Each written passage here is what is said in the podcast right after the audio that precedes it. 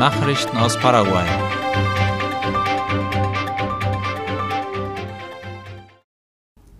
Anwohner erhalten Wohnungen als Entschädigung für die Bauarbeiten der Transchaco. Das Ministerium für öffentliche Bauten und Kommunikation MEOPC hat gestern vier Häuser an Familien verteilt, die den Geländestreifen unmittelbar neben der Fernstraße Transchaco freigeben mussten. Darüber berichtet IP Paraguay. Nach der im Rahmen des Projekts erstellten Bestandaufnahme gibt es 43 Familien, deren Häuser durch die Freigabe des Geländestreifens betroffen sind. Davon haben sich 15 für eine Umsiedlung entschlossen, der Rest bekommt dafür eine Entschädigungszahlung. Die Schweinefleischexporte gehen zurück. Die Verschiffung von paraguayischem Schweinefleisch geht seit Anfang des Jahres Monat für Monat deutlich zurück, wie die Tageszeitung La Nación schreibt.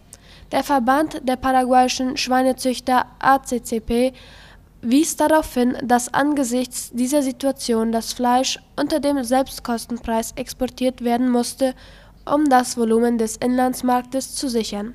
Bis November exportierte Paraguay knapp 1120 Tonnen Schweinefleisch im Wert von 2,7 Millionen US-Dollar.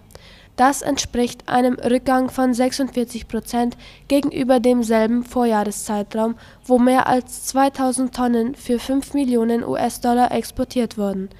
Der Präsident der ACCP, Hugo Schaffrath, erklärte, dass der Rückgang der Exporte auf den weltweiten Preisverfall bei Schweinefleisch zurückzuführen ist zum Beispiel habe China seine Käufe aus Brasilien für einen Großteil des Jahres 2022 eingestellt, was zu einem Preisverfall geführt habe, so Schaffrath. Nachrichten aus aller Welt. Zelensky schlägt Russland Abzug zu Weihnachten vor.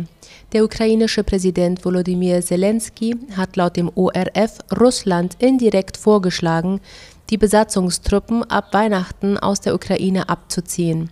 Mit diesem Schritt könne Russland seine wahren Absichten erkennen lassen, sagte Zelensky in einer Videoschaltung zum Gipfel der G7, der sieben wichtigsten Industriestaaten, gestern in Berlin. Sollte Russland seine Truppen aus der Ukraine abziehen, würde dadurch eine zuverlässige Einstellung der Kampfhandlungen erreicht und er sehe keinen Grund, warum Russland das nicht jetzt zu Weihnachten tue, so der ukrainische Präsident. Die Antwort aus Russland werde zeigen, was man dort wirklich wolle, meinte Zelensky abschließend.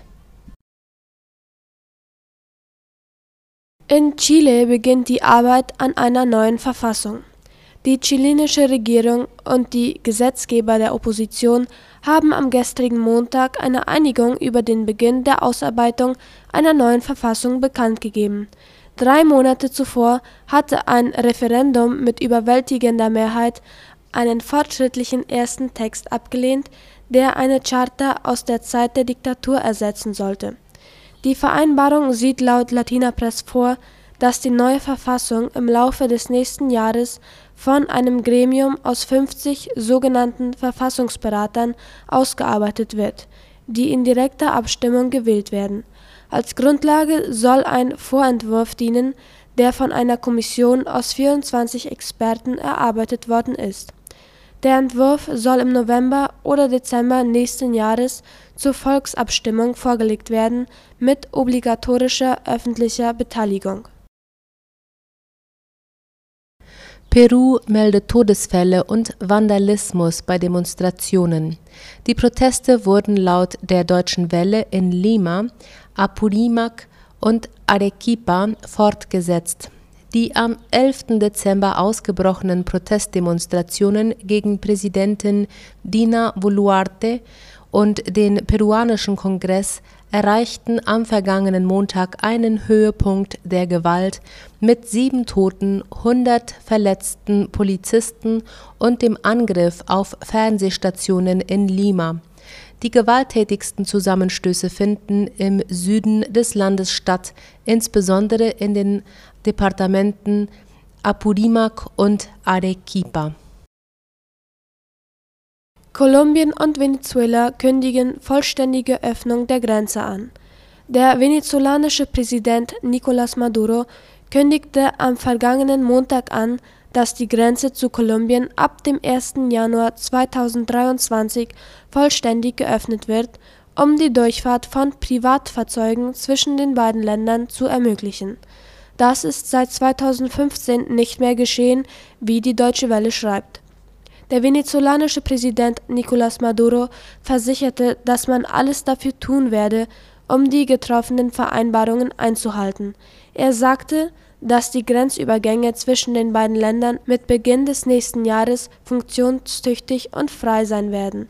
Am 5. Dezember kündigte der kolumbianische Botschafter in Venezuela Armando Benedetti an, dass die internationale Tienditas-Brücke, die die beiden Länder verbindet, am Freitag, den 15. Dezember geöffnet wird und dass private Fahrzeuge sie später überqueren dürfen. Empfehlung für Absetzung Kailis im Europaparlament die Fraktionsvorsitzenden im Europaparlament haben sich einstimmig dafür ausgesprochen, die unter Korruptionsverdacht stehende Eva Kaili als Vizepräsidenten abzusetzen. Dieser Vorschlag sei von der Konferenz der Präsidenten getroffen worden, hieß es laut dem ORF. Die endgültige Entscheidung darüber liegt nun beim Plenum des Parlaments, das noch heute darüber abstimmen sollte. Parlamentspräsidentin Roberta Metsola hatte sich bereits gestern in einer eindringlichen Rede an das Parlament gewandt. Sie versprach eine lückenlose Aufklärung der Vorwürfe im Parlament.